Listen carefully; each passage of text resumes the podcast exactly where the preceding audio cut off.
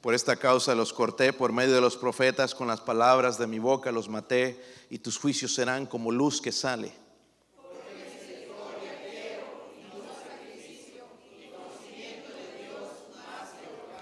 Mas ellos, cual Adán, traspasaron el pacto, allí prevaricaron contra mí.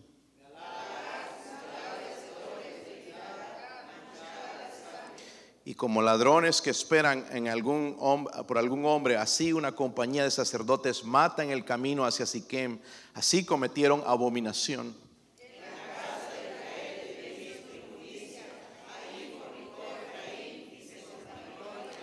Para ti también, oh Judá, está preparada una ciega cuando yo haga volver el cautiverio de mi pueblo. Vamos a pedir la bendición del Señor que nos hable, hermanos. Vamos a, vamos a venir aquí no en vano.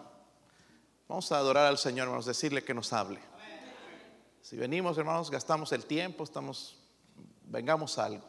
Que Dios nos hable, amén. cada quien personalmente, no piense en nadie más, sino en su propia persona. Señor, háblame a mí. ¿ok? Vamos a orar. Padre, gracias le damos, Señor, en esta mañana, Dios mío, por su amor y misericordia. Gracias por Jesucristo y la sangre derramada en la cruz para salvarnos del infierno, Señor. Oro, Padre, si hay alguien sin Cristo en esta mañana, Dios mío, en este lugar, o tal vez escuchándonos, Señor, en el lugar, eh, ruego, Padre, que la convicción del Espíritu Santo y el poder del Espíritu Santo puedan convertir a esa persona, Señor. Oro por su ayuda a su siervo, Señor, únjame de su Espíritu. Ayúdeme a aplicar el mensaje a la necesidad de este pueblo, Señor, de esta iglesia, Dios mío. Ruego, Señor, por su ayuda, por su poder, la unción de lo alto. Señor, unja a mis hermanos. Ayúdenos hoy, Señor, por favor. Oramos por su presencia en el nombre de Jesucristo. Amén. Pueden sentarse, hermanos.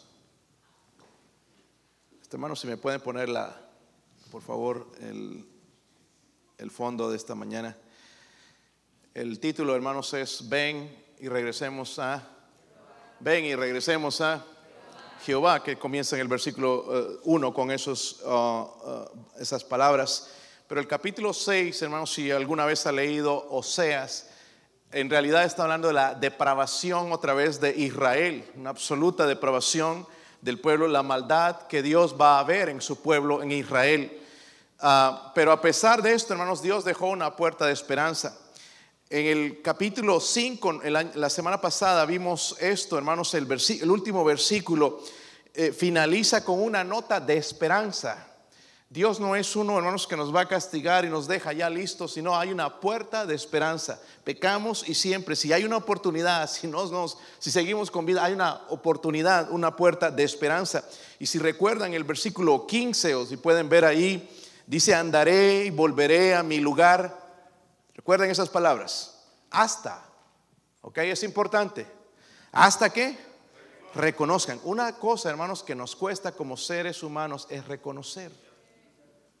No importa de dónde seas, de qué país seas, pobre, rico, edad, eh, clase alta, media, baja. Nuestro problema, hermanos, es ese reconocer. ¿Verdad? Y, especialmente con Dios. Y Él dice, hasta que reconozcan su pecado y luego que busquen mi, mi, rostro. En otras palabras, hermanos, Él no nos va a librar hasta que nosotros reconozcamos, ¿verdad? Hasta que volvamos a nuestro Dios. Cuando entramos en ese capítulo 6, hermanos, el Señor sigue esperando ese hasta hasta que nosotros reconozcamos. Él sigue esperando, hablando primeramente del pueblo de Israel, sigue esperando del hasta de que su pueblo reconozca en su pecado y se vuelvan a Él. Pero también obviamente aplica a nosotros. vamos a desarrollar, hermanos, el mensaje con tres verdades claras ahí. Miren el versículo 1 otra vez, hermanos. Versículo 1. ¿Están ahí, hermanos? Qué bueno que vinieron atentos hoy, ¿verdad? El versículo 1 dice, venid y volvamos a quién. Porque dice, Él arrebató y nos curará, hirió y nos vendará, nos dará vida después de dos días, en el tercer día nos resucitará y viviremos delante de Él y conoceremos y proseguiremos en conocer a quién. Hasta ahí lo vamos a dejar, hermanos. Primeramente, lo que veo aquí, hermanos, es la invitación del profeta. El profeta usado es Oseas. Recuerden su trasfondo de él. Dios va a ilustrar la infidelidad de su pueblo con la infidelidad de su esposa llamada Gomer esta joven que se prostituyó, que pensaríamos, hermanos, que después de tener tres hijos se volvería a su esposo y sería fiel, pero no, siguió infiel. Y Dios tuvo, hermanos, que tratar con ella, mostrando entonces o ilustrando la relación de Israel con Dios. Nosotros, hermanos, al igual que la nación de Israel, muchas veces hemos sido adúlteros, pero espiritualmente, espiritualmente hablando. Eh, el último llamado, hermanos, aquí al reino del norte, pero también, hermanos, hay una mirada de Dios al futuro que nosotros tenemos que descubrir en realidad qué es, porque dice que al final de todo Israel está dispersado, eh, ha sido dispersado por su pecado, están por todas partes del mundo, pero al final Dios los va a sanar. Dios los va a sanar e incluso los va a volver a usar. Él quiere vendar la herida. Y, y, hermanos, debería ser una advertencia para nosotros, porque cuando Dios dice que va a castigar el pecado, Él lo hace. Lo que Él promete, Él lo cumple. Nosotros eh, podemos ah, de mucho corazón, hermanos, prometer algo, pero no lo cumplimos. Pero Dios sí lo hace. Y es una advertencia para nosotros también. En el versículo 2 dice, nos dará vida después de dos días, en el tercer día nos resucitará y viviremos delante de Él. Toda la Biblia, hermanos, por todo lado vamos a ver una imagen, quizás un, un chispazo, por decirlo así, de la resurrección de Cristo. Amén. Pero va un poquito más allá, hermanos, porque es un acontecimiento futuro con Israel que no deja, hermanos, de, tener sentido, hermanos, con la resurrección de Cristo. Pero va mucho más allá cuando Israel regrese a la tierra y Dios los va a usar, los va a traer otra vez a sí mismo. Cuando vemos, hermanos, en Ezequiel 37 no tienen que ir para allá, pero no sé si han estudiado los huesos secos, ¿verdad? La nación de Israel eran como huesos secos y que empezaron de repente a, temblar y empezaron a formarse y empezó a agarrar vida. en e, e, Ezequiel 37, Dios va a comparar ese día cuando Israel regresa a Él con una resurrección, una resurrección basada en aquel que resucitó al tercer día, el cual es Jesucristo. Murió, fue sepultado, pero resucitó. Esta iglesia hoy sirven a un Dios vivo, su nombre es Jesucristo. No servimos a un Dios muerto, Él resucitó. Y con la resurrección, hermanos, de Cristo, Él ha provisto la salvación a todo el mundo. No es a través de las obras, no es a través de que donde Dios quiere enviarme, es a través de lo que hacemos con lo que Cristo hizo, la obra de la cruz. Ayer mientras testificaba le dije a un muchacho, pues según tú cómo es que tienes puedes ser salvo. Pues haciendo obras, ¿verdad?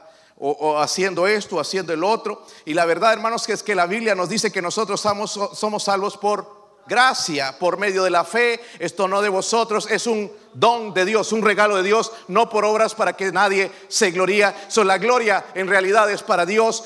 Cuando Cristo derramó su sangre y dijo, consumado es en la cruz, la gloria es para Él, no es para mí. Yo no hay nada, hermanos, que tenga que hacer para ser salvo, nada más que creer el Evangelio de Jesucristo. La obra la hizo Dios en la cruz. Pero ahí estamos nosotros actándonos, es que yo soy bueno, no, yo sí, yo sí temo a Dios, no, yo sí hago esto, yo sí voy a la iglesia. Dios dice, no, la salvación es por gracia, es por el favor que yo les hice a ustedes, porque los amo y vine a salvarlos y a rescatarlos del infierno. Es por su pura gracia. El apóstol Pablo, hermanos, también ve y va hablando en Romanos, nuevamente, nada más para aplicar este versículo que leímos en el capítulo 11 de Romanos, habla de Israel, que Israel, por ejemplo, él hace una pregunta, ¿ha desechado Dios a su pueblo? ¿Lo ha desechado? ¿Qué creen ustedes? ¿Le dio una patada porque ellos no creyeron en el Mesías, lo crucificaron? ¿Lo ha desechado? No lo ha desechado. Dios lo va a volver a usar. Y el capítulo 11 de Romanos nos habla de eso. Pero mientras tanto, Dios ahora está salvando por la gracia a los judíos o a los gentiles, que los gentiles somos nosotros. Está salvando por medio de la fe de todos aquellos que ponen su, confianza y fe en Él, el que cree en Jesucristo. cuando Dios complete su propósito de salvar, cuando diga, este es el final, entonces va a volver el pueblo Israel y va, él va a cumplir el propósito. Y cuando vamos a Apocalipsis podemos ver que él va a usar a judíos, 144 mil judíos de todas las tribus de Israel. ¿Han leído eso, verdad?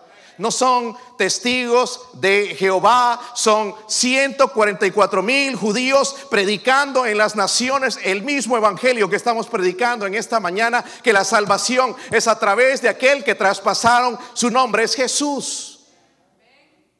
Dos testigos, en los cuales enviará también judíos, predicando el evangelio y salvando a la gente en la misma manera que nos está salvando a nosotros por gracia, por medio de la fe. Amén.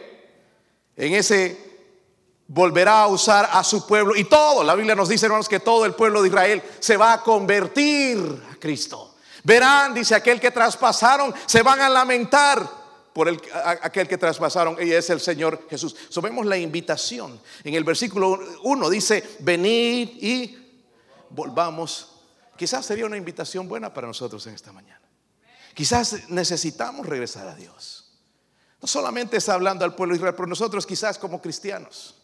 Sí, somos cristianos, vamos al cielo, gloria a Dios, pero quizás estamos un poco alejados de Dios. Y Él dice en su invitación, venir y volvamos a Jehová. Miren el versículo 3. Y dice ahí, y conoceremos y proseguiremos en qué? miren el deseo, conoceremos, pero proseguiremos, no nos quedamos ahí, queremos seguir conociendo de Dios. En el capítulo 4, 6, si pueden retroceder un poquito, ir atrás, Dios decía esto, versículo famoso, muchos lo conocen, dice, mi pueblo fue qué? Destruido, ¿por qué? Ahí nos dice por qué. Le faltó qué? Conocimiento. Por cuanto desechaste el conocimiento, yo te desecharé del sacerdocio y porque olvidaste la ley de Dios, también yo me olvidaré de tus hijos. Dios está dirigiendo a la nación de Israel y diciéndoles, la razón de tu destrucción es porque te faltó conocimiento de Dios. El Dios que tú sirves no es el Dios, el Dios que tú imaginas no es el Dios de la Biblia, ¿verdad? conoceremos, dice ese versículo 3, pero también proseguiremos en conocer a quién. Son otras palabras, hermanos, Oseas está invitando al pueblo y le dice, esforcémonos por conocer al Señor. Miren, hermanos, una de las cosas que nosotros no podemos hacer, nos gustaría. Yo puedo en mi casa hacer muchas cosas con mis hijos, esforzar, esforzarles a hacer cosas. Pero nosotros ya como adultos no nos pueden forzar a nada. Escogemos, ¿verdad?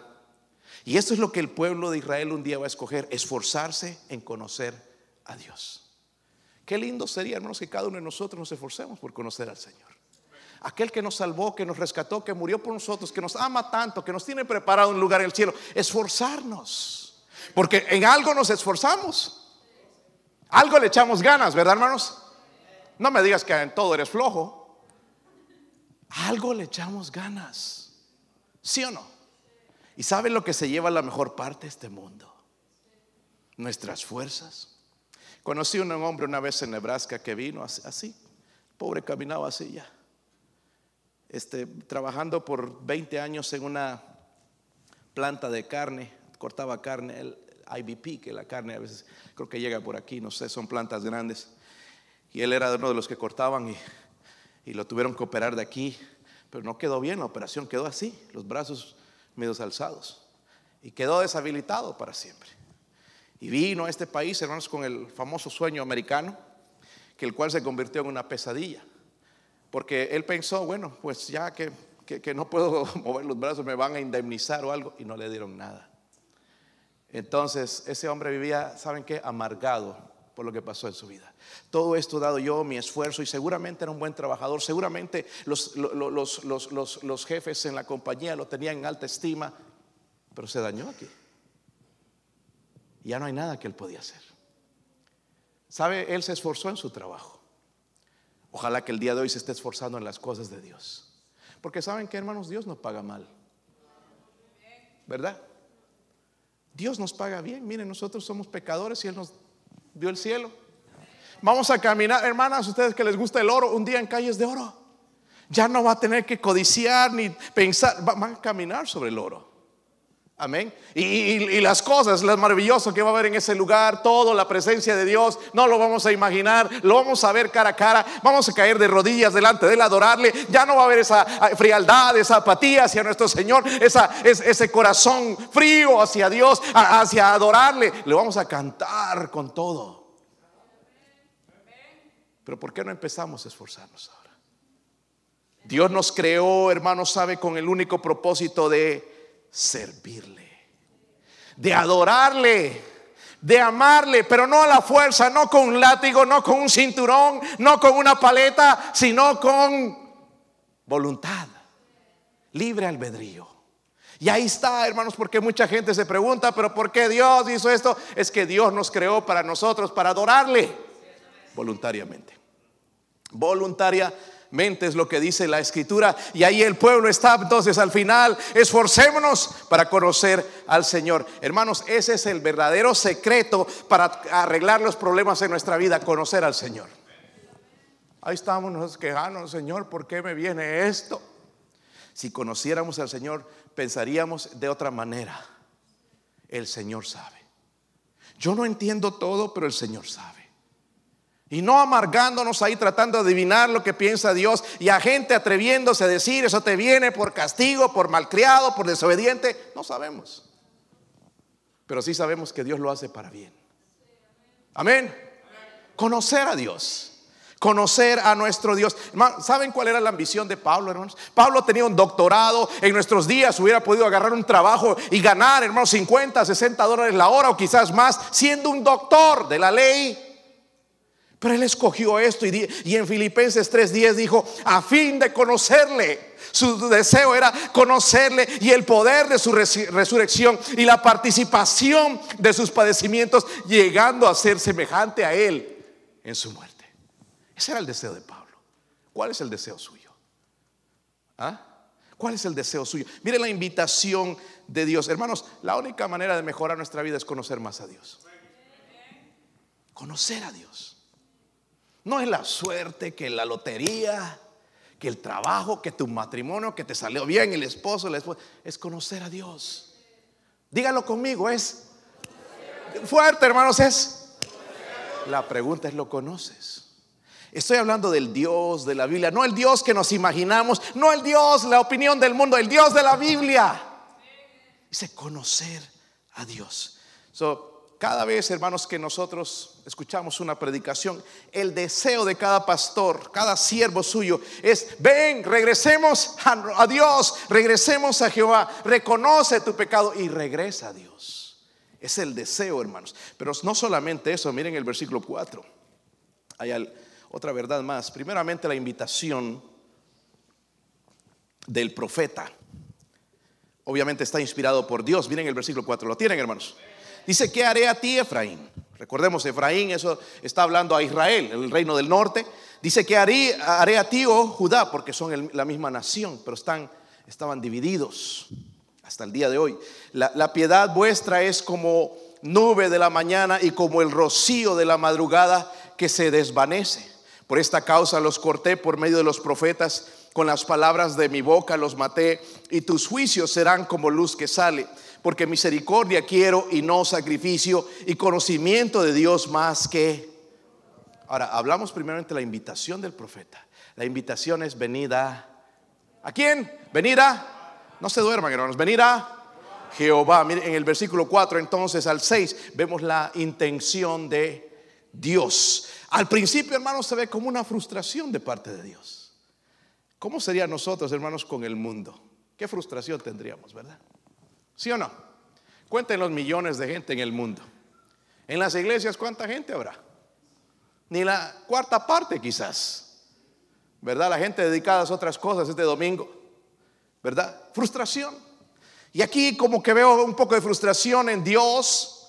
Y es como si estuviese diciendo Dios, bueno, ¿Qué voy a hacer contigo? Yo te amo. Yo te amo a ti, pero continúas en el pecado. ¿Sabes qué, Israel? Voy a tener que castigarte. Voy a tener que castigarte porque eres desobediente. Te amo, Israel, con todo mi corazón. Quiero librarte, quiero darte una mejor vida. Quiero que me conozcas. Pero no obedeces. Tendré que castigarte. ¿Está conmigo, hermanos? El, pueblo de Israel era, sí era religioso. Religioso, pero dice la Biblia, hermanos, que no tenían conocimiento de Dios, se encontraban lejos de Él. Ellos pensaban que sí cerca. En el versículo 4, miren lo que decía ahí, creo que lo leímos, dice, la piedad vuestra es como qué? Nube de la. ¿Han visto una nube en la mañana?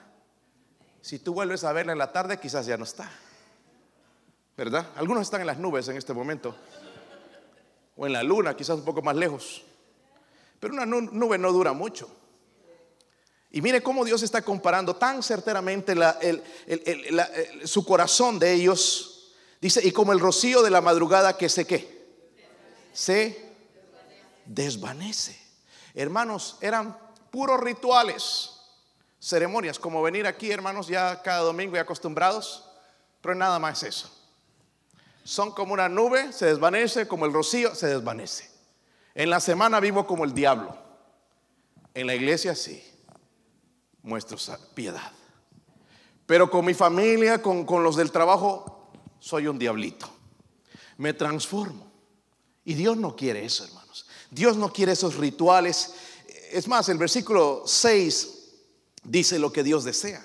Si lo tienen, hermanos. Mire el versículo 10. Esto es lo que Dios desea de su pueblo, de usted y de mí. Dice, porque misericordia, ¿qué? Quiero. Misericordia. Amén. La palabra misericordia significa fiel amor, amor fiel. Misericordia quiero, y dice, y no sacrificio, y conocimiento de Dios más que los holocaustos. Eh, en vez de esos rituales, ceremonias, Él quiere misericordia, dice no sacrificios, conocimiento más que holocaustos. Hermanos, Dios prefería, lo que Dios prefería es tener corazones rectos llenos de la verdad, llenos de misericordia en vez de los sacrificios. Sí tenían religión, como quizás nosotros estamos aquí. Ya hemos aprendido el lenguaje cristiano, ya hablamos con cristianos, Dios le bendiga. El otro día el Señor me dio una cachetada espiritual, porque yo le dije a alguien, hermanos, que vive como el diablo, Dios te bendiga. Inmediatamente me dijo el Señor, ¿cómo quieres que bendiga a esta persona si está viviendo así? Me sentí tan mal. Número uno, por mentirle a esa persona. Número dos, tratar de pedir a Dios, hermanos, algo que está en contra de sus principios. ¿Cómo Dios puede bendecir a una persona que está viviendo así? ¿Entienden? Pero inmediatamente Él me habló y me dijo, ¿cómo quieres que bendiga a esta persona? Está viviendo así. Bueno, ya, sabía cómo vivía. ¿Cómo quieres que, que yo le bendiga? A veces tenemos el lenguaje cristiano, ¿verdad? ¿Sí o no, hermanos? Hay una persona que cuando tiene la oportunidad, habla mal de mí allá afuera, no viene a la iglesia por si no se asusten, o quizás, eh, eh, y, habla mal, ya me han dicho las cosas que dice y todo, y me ve en la tienda, Dios le bendiga, pastor. Y wow.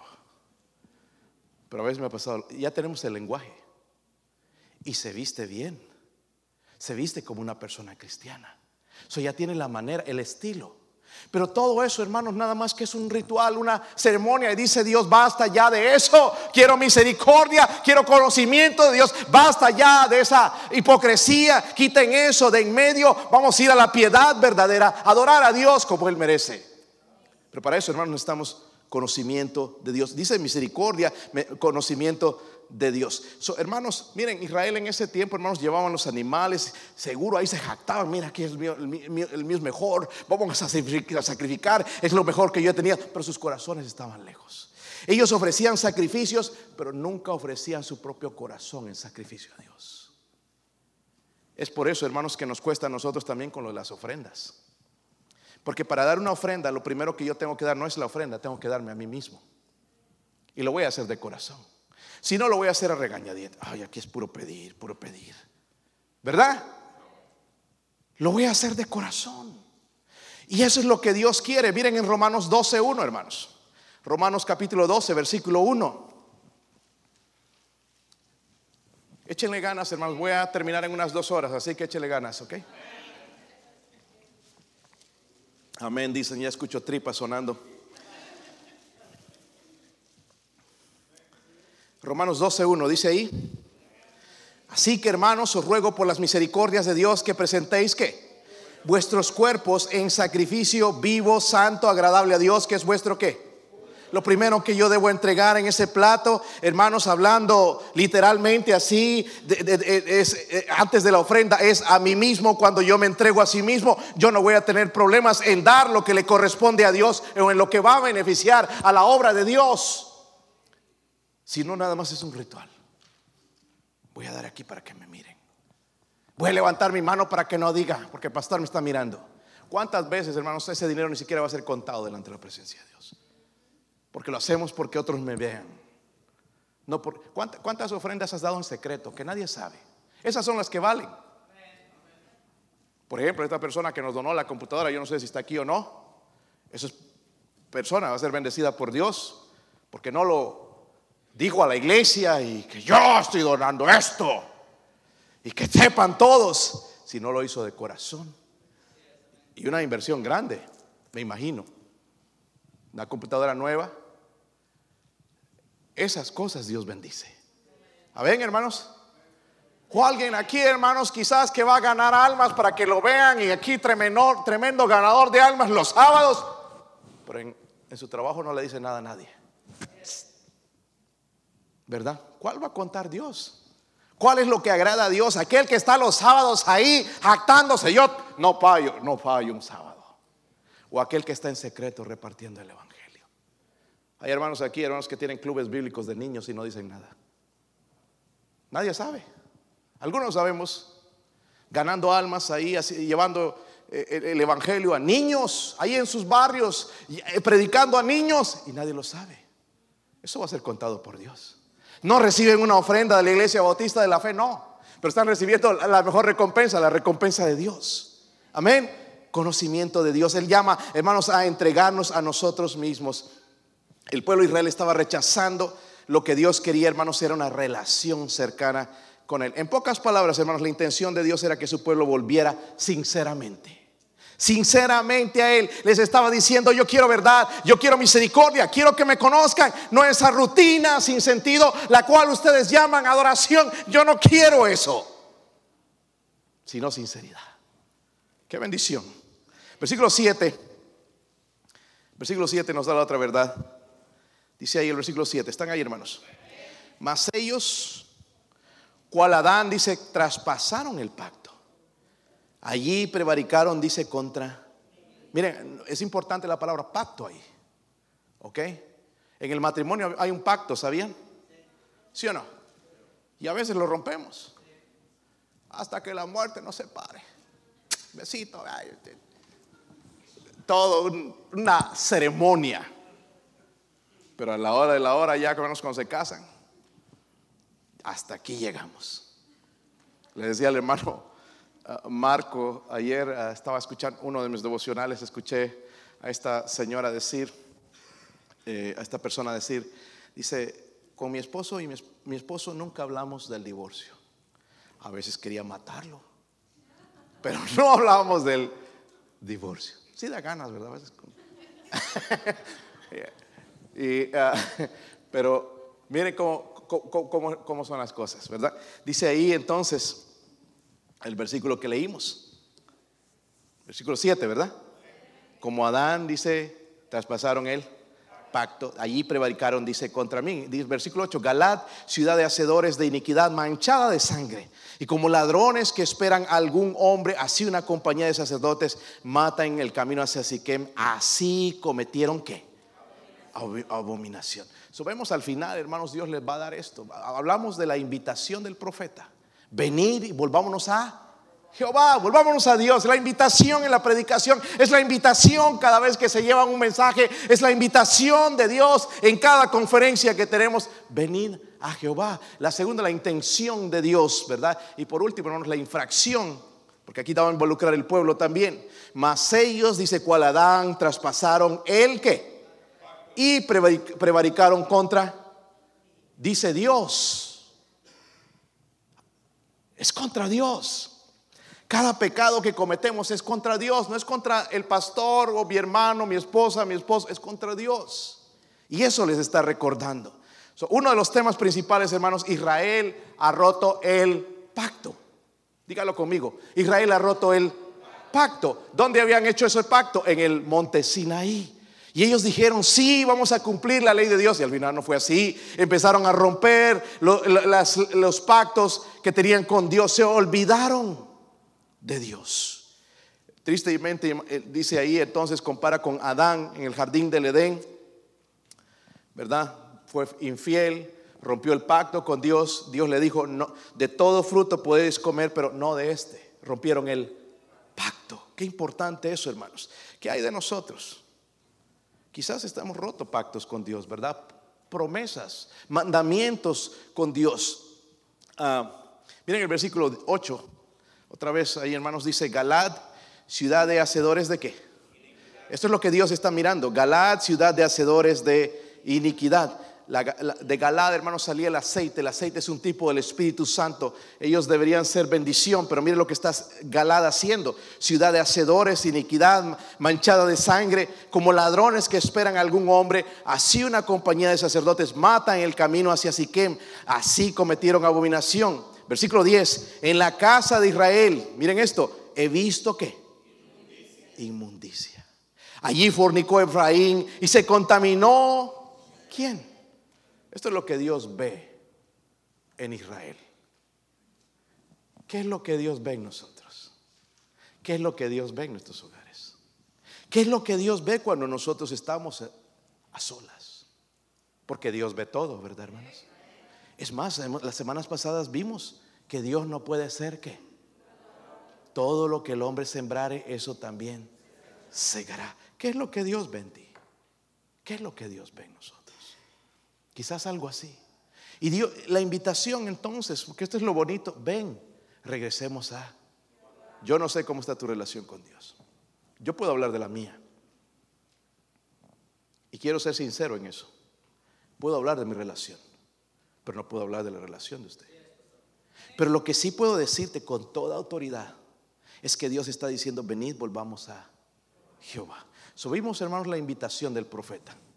Venid, volvámonos a Luego vemos, hermanos, la intención de Dios es que sean misericordiosos, que conozcan a Dios, que muestren ese amor fiel a este pueblo, ¿verdad? Que no estén adorando a Dios, trayendo sacrificios, haciendo rituales, ceremonias, estando en la iglesia y cantando, sí, pero después haciendo otras cosas que no agradan a Dios. Él quiere sinceridad, demanda sinceridad de su pueblo y luego muestra la, infracción. Esto es lo, lo que he visto yo en Israel, pura inmundicia. He visto inmundicia, pecados. Quizás usted dice hoy, la verdad, pastor, es que he desperdiciado oportunidades que Dios me ha dado. He hecho mi vida un desastre. He arruinado mi matrimonio, estoy arruinando la vida de mis hijos. Pero Dios dice, hay una puerta de esperanza. Hay una puerta de esperanza para este país, hermano. Se está cayendo, hermanos, en, a velocidad tremenda, hermanos, moralmente casi ya no hay nada, ni las iglesias. Ya no queda casi nada. Pero todavía Dios dice, hay esa puerta de esperanza. Miren el versículo, el capítulo 5, versículo 15 otra vez. Y eso es lo que Dios ha hecho en nuestros hogares, en la nación que no hemos puesto en práctica lo que Él quiere. Misericordia quiero, dice, y no sacrificio, conocimiento de Dios. ¿Verdad? Versículo 15 dice, andaré y volveré a mí. Voy a quitar mi presencia. Como dije la semana pasada, hermanos, qué triste es vivir sin la presencia de Dios. Comentaba con mi esposa ayer. Y es lo que he orado antes de que nacieran todos mis hijos. Señor, yo no pedí varoncito, que niña, que aquí. Yo pedía, Señor, que te conozca. Pero también esto, Señor, que tú pongas su mano. Y yo estoy viendo que Dios está haciendo eso. Y se lo comenté a mi esposa. Ahora, en ellos va a depender de mantener la presencia de Dios. ¿Entienden? Ya no es su papá, es su mamá. En cierto momento ellos van a decidir. ¿Están conmigo, hermanos? Porque ya cuando son jóvenes ellos deciden, ¿verdad, hermanos? ¿Sí o no? Ya tú no le puedes cambiar, sacar ese corazón de piedra que tienen, todo frío hacia Dios y cambiárselo. Aquí está. Qué bueno sería. Ya tiene que decidir. Misericordia quiero, quiero conocerme, conocer a Dios. Van a llegar a ese momento. Entonces, cuando ellos hacen eso, dice cuando son fieles, igual que Israel, los va a bendecir. Y si no, los va a maldecir. Y como Israel desobedeció, dice, andaré y volveré a mí. Me apartaré de ellos. Pero me gusta el pero. porque es un hasta. Hasta que reconozcan que su pecado. ¿Sabe cuál es el pecado de aquí de todos nosotros, hermanos? Sin exclusión de ninguno. El orgullo. Somos orgullosos. El orgullo se muestra en diferentes maneras. Unos que se creen superiores a todo mundo. ¿Sí o no? Uno llega a un lugar y aquí estoy yo. Empezó la fiesta. Se creen lo que no son. Sin mí la iglesia se cae. A ver, ¿qué van a hacer sin mí en la iglesia? Miren, se han nacido varios y sigue adelante. Quizás que pensaron que eran la cuarta parte de la Trinidad. Pero la iglesia sigue. Esta iglesia va a seguir sin mí. Porque yo no soy lo más importante aquí. Lo más importante es que es de Dios. ¿Me entienden? ¿Está conmigo, hermanos? Ya voy a terminar, así que sea pacientes. La iglesia pertenece a, no pertenece a mí. Yo soy un siervo inútil, alguien que quizás te guste o no te guste, Dios escogió y, esté usando o no esté usando, pero soy nada más un siervo. Pero Dios está aquí. Gente se ha ido, amargada quizás pero en vez de mirar eso, deberíamos darnos la vuelta también mirar a aquellos que Dios ha levantado. Porque los que Dios ha levantado es difícil encontrarlos en otra iglesia. Su liderazgo, su temor a Dios es difícil.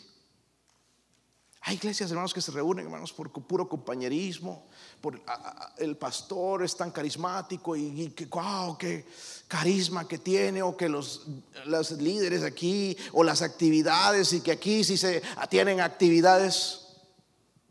Dios no quiere una iglesia así. Dios quiere una iglesia donde dice, misericordia quiero, fiel amor hacia Él y conocimiento de Dios. Amén. Dice, andaré, volveré a mi lugar hasta que reconozcan su. Como dije, hermanos, hay el pecado de superioridad, pensar que eres el mero mero. Pero también el pecado de su inferioridad.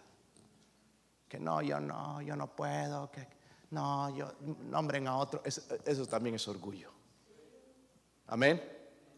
Y Dios dice, hasta que reconozcan su si no hubiera ninguno de los que el pastor mencionó, aquí caemos todos con el orgullo.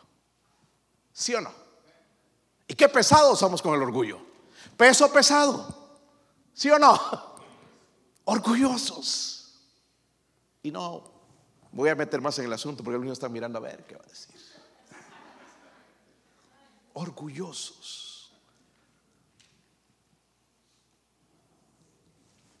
Una de las cosas que Dios sabe hacer bien, hermanos, se sabe quebrantar. Ese orgullo que nosotros tenemos un día va a ser quebrantado. Y, duele. Eso es mejor trabajar en esto porque Dios me está invitando, dice, hasta que reconozcan su me voy a apartar. Bueno, tú puedes seguir así como tú quieres, viviendo en tu pecado, adorándote a ti mismo o, en esa manera que te gusta, ese pecado, ese, e, eso, eso que te gusta. Pero dice, yo me voy a apartar. ¿Hasta que Reconozcan su pecado y busquen qué? Mi rostro. ¿Saben cuáles fueron algunos de los personajes en la Biblia que buscaron el rostro de Dios? Uno fue Moisés. Señor, enséñame tu gloria. Moisés sabía que el ver la gloria de Dios se moría. No hay hombre que resista ver la gloria de Dios. Hoy he visto la gloria de Dios, pastor. ¿Qué comiste? Porque si ves la gloria de Dios te mueres. Eso es lo que la Biblia dice. Eso es lo que Dios le dijo. No, podrás, no podrás ver mi rostro. Entonces Dios pasó, dice que de espaldas. ¿Verdad? Pero no pudo ver la gloria. Pero Moisés deseaba tanto ver el rostro de Dios. Señor, no importa que muera, no importa, pero muéstrame tu gloria. Nosotros jamás nos atreveríamos a decir eso. Porque sabemos lo que significa eso, hermanos. Irnos. Eh, pero él quería ver el rostro de Dios. ¿Sí o no? Y otros personajes, hermanos, en la Biblia, pero cuando Moisés bajaba, hermanos, veían el brillo en, en, el rostro de Moisés y la gente temía, sabían que había estado con Dios. Nuestro rostro dice mucho de eso. ¿Sí o no? Lo queremos cambiar. Queremos sacar una sonrisa. Pero no sale. Porque hay amargura dentro. Hay algo no resuelto en el corazón. Que el salmista decía, Señor, en tu presencia hay plenitud de gozo. En tu presencia, David buscó también el, el, rostro de Dios. Y estos salmistas que escribieron estos salmos buscaron, hermanos, el rostro de Dios. Qué importante.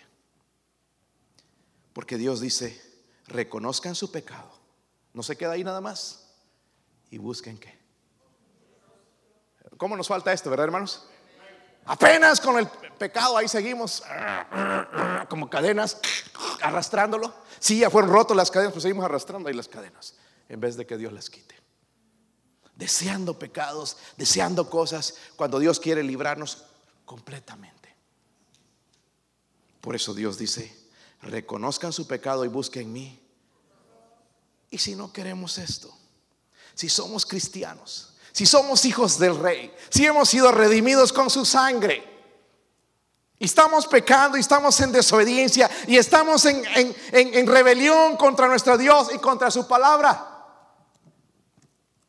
Él dice, si no obedeces, en tu angustia me buscarás. ¿Sí o no? En su angustia me buscará. Su hermano, usted puede estar ahí agüitado. Sí, pastor, la verdad, cada predicación es como para mí. Yo no sé ni qué hacer y estoy ando agüitado. He destruido mi casa, mi, mi hogar, he destruido mi vida, he destruido mi relación con Dios. Dios dice: hay una puerta de esperanza. Pero recuerdan cuando empieza. Hasta. Amén.